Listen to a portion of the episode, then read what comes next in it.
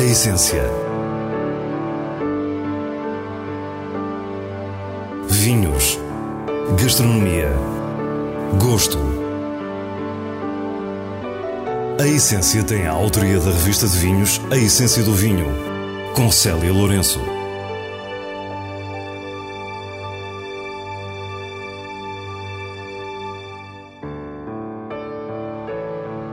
Boa noite. Neste regresso de férias, permitimos-nos sonhar com vinhos do outro mundo e conhecemos o Júpiter, o vinho da herdade do Rocim, que inicia uma coleção que se antevê memorável.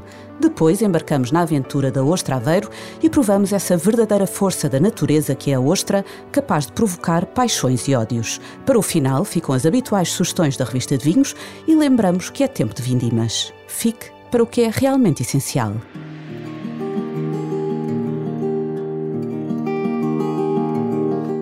Nos últimos tempos, muito se tem falado do Júpiter, o vinho português que entrou diretamente para o chamado mercado do luxo.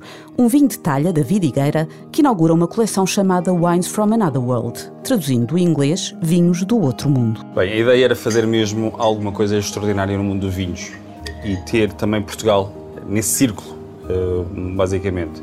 A ideia foi, surgiu eh, eh, em 2018, 2019 Ehm, que era basicamente fazer um grande vinho português para basicamente ombrear com grandes vinhos que, que, existem lá fora e na qual eu estou habituado a, a lidar com alguns dos meus uh, grandes clientes. Cláudio Martins viveu alguns anos em Londres, onde entrou no mundo dos vinhos em restaurantes e lojas de referência.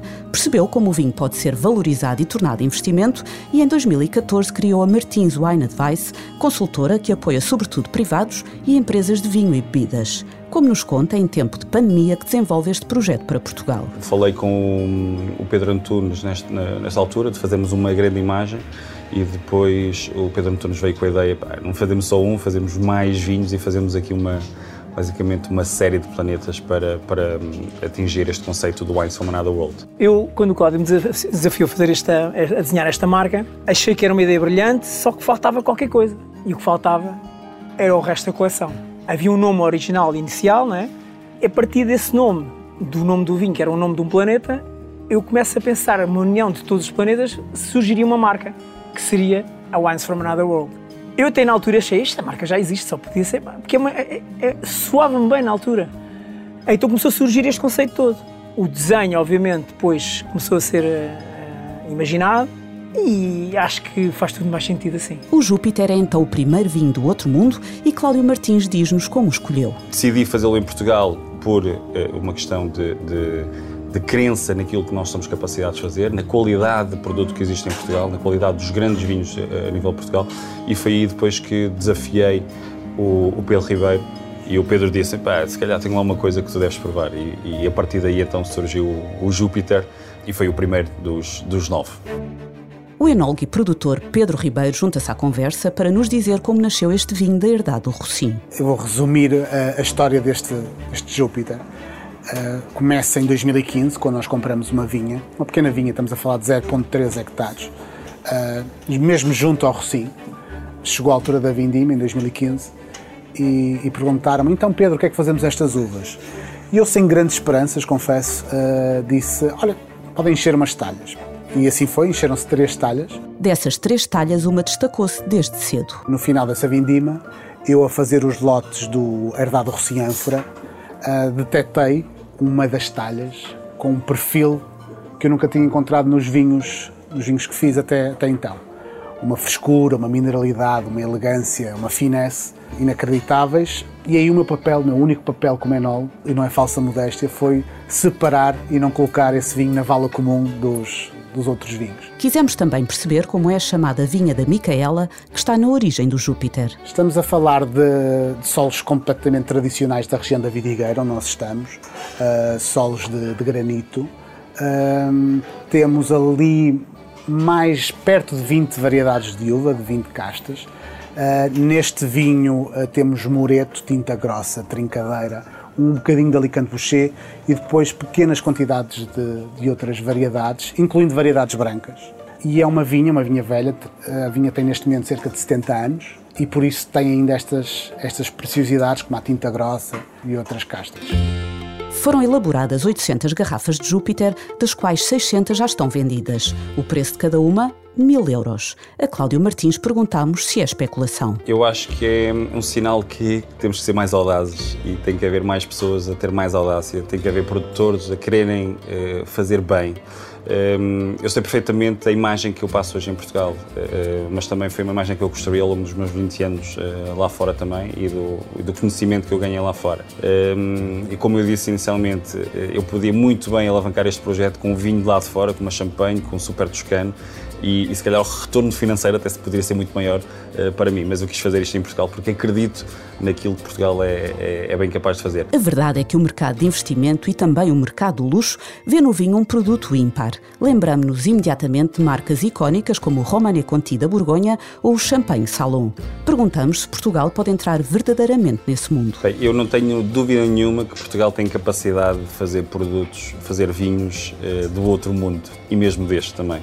E temos várias regiões para isso. Uh, uh, o, facto de eu ter uh, feito esta parceria com, com o Pedro Ribeiro e com o Herdado Rossim é de facto isso mesmo. É, é, o facto de ele ter utilizado as técnicas ancestrais para respeitar um, um vinho e, e, e, tivemos aqui um resultado que foi um vinho super fresco, super elegante, super fino, que é de facto aquilo que os grandes consumidores, os grandes conhecedores lá de fora, as pessoas com capacidade de aquisição de grandes vinhos gostam hoje em dia. Quisemos saber que atributos considera indispensáveis num vinho para entrar nestes circuitos. Qualidade, qualidade, qualidade.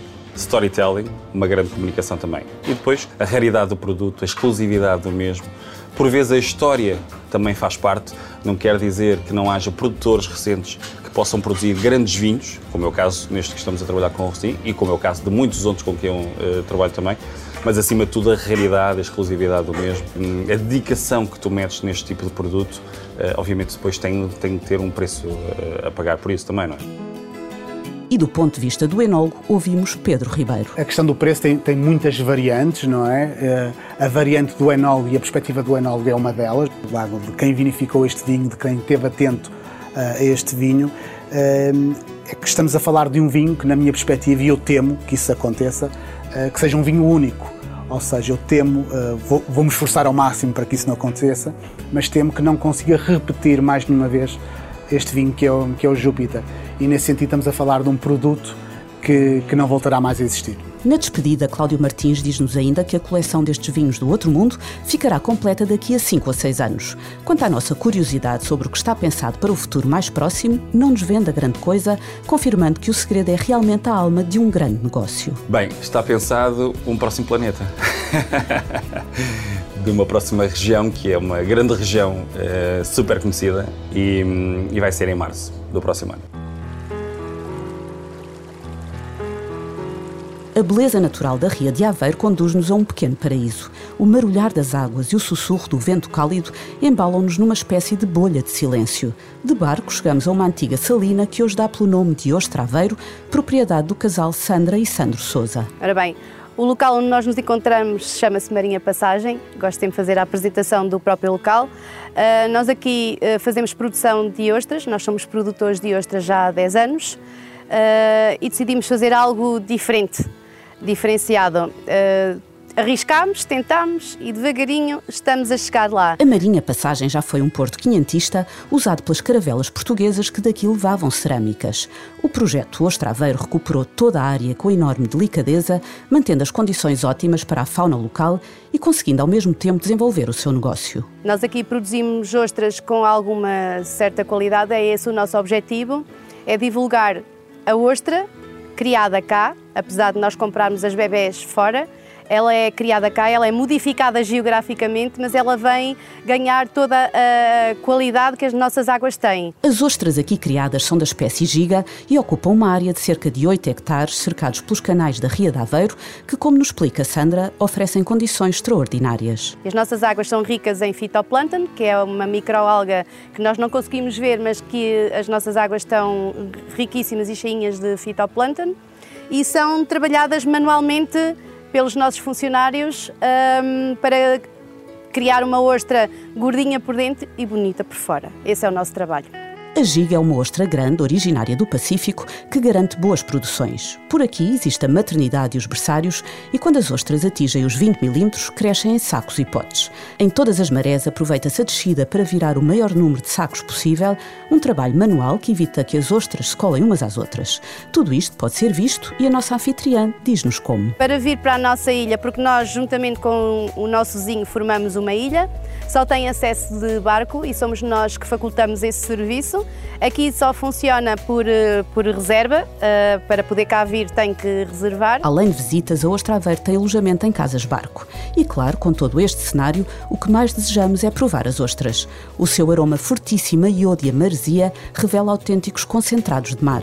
E a enorme riqueza de matéria orgânica da água da ria marca o peculiar adocicado do seu sabor. Fazemos então a degustação dos bivalvos, dos bivalvos que nós cá criamos. Nós não produzimos só ostras, nós produzimos também a ameijo, berbigão e fazemos então uma degustação sobre todos estes bivalvos. Também o lingueirão, chamado lingueirão, Uh, que na realidade essa degustação faz um almoço delicioso. Se de maio a agosto se devem evitar porque estão em reprodução, o setembro que agora se inicia abre-nos uma nova e imensa janela de tempo.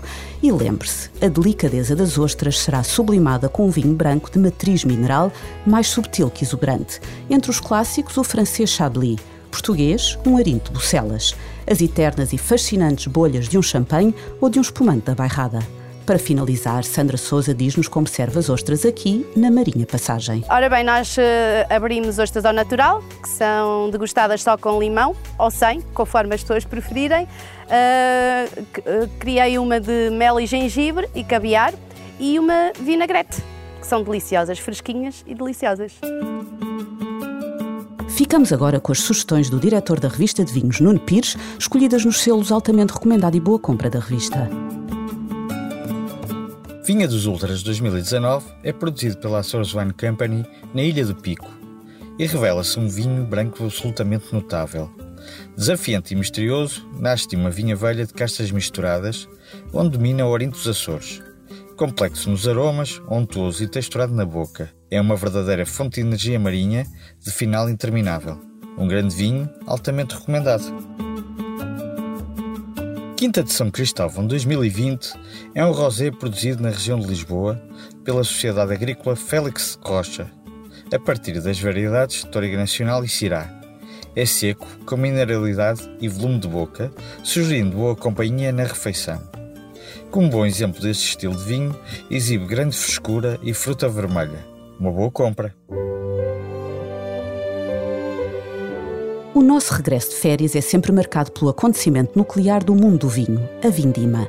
Este ano, com expectativas altas de uma colheita extraordinária. Muitas adegas estão de portas abertas nestas semanas, com programas preparados para os visitantes. Para todo o mês de setembro, a Quinta do Portal no Douro planeou ao detalhe uma estadia de uma ou duas noites, com passeios de jipe e de barco, jantares e provas. Já a Casa Relvas, no Alentejo, lançou o convite para integrar a equipa de Vindima durante um dia na sua herdade de São Miguel até 20 de setembro. Aí vai observar as diferentes castas, escolher as uvas, participar na pisa-pé e provar os mostos, podendo ainda terminar com um almoço. Hipóteses não faltam em todas as regiões do país. Com estas sugestões de visita às vindimas, despedimos-nos. Para a semana, à mesma hora, teremos mais vinhos e muitas histórias contadas por quem os faz. Tenha uma boa noite. A essência vinhos, gastronomia, gosto.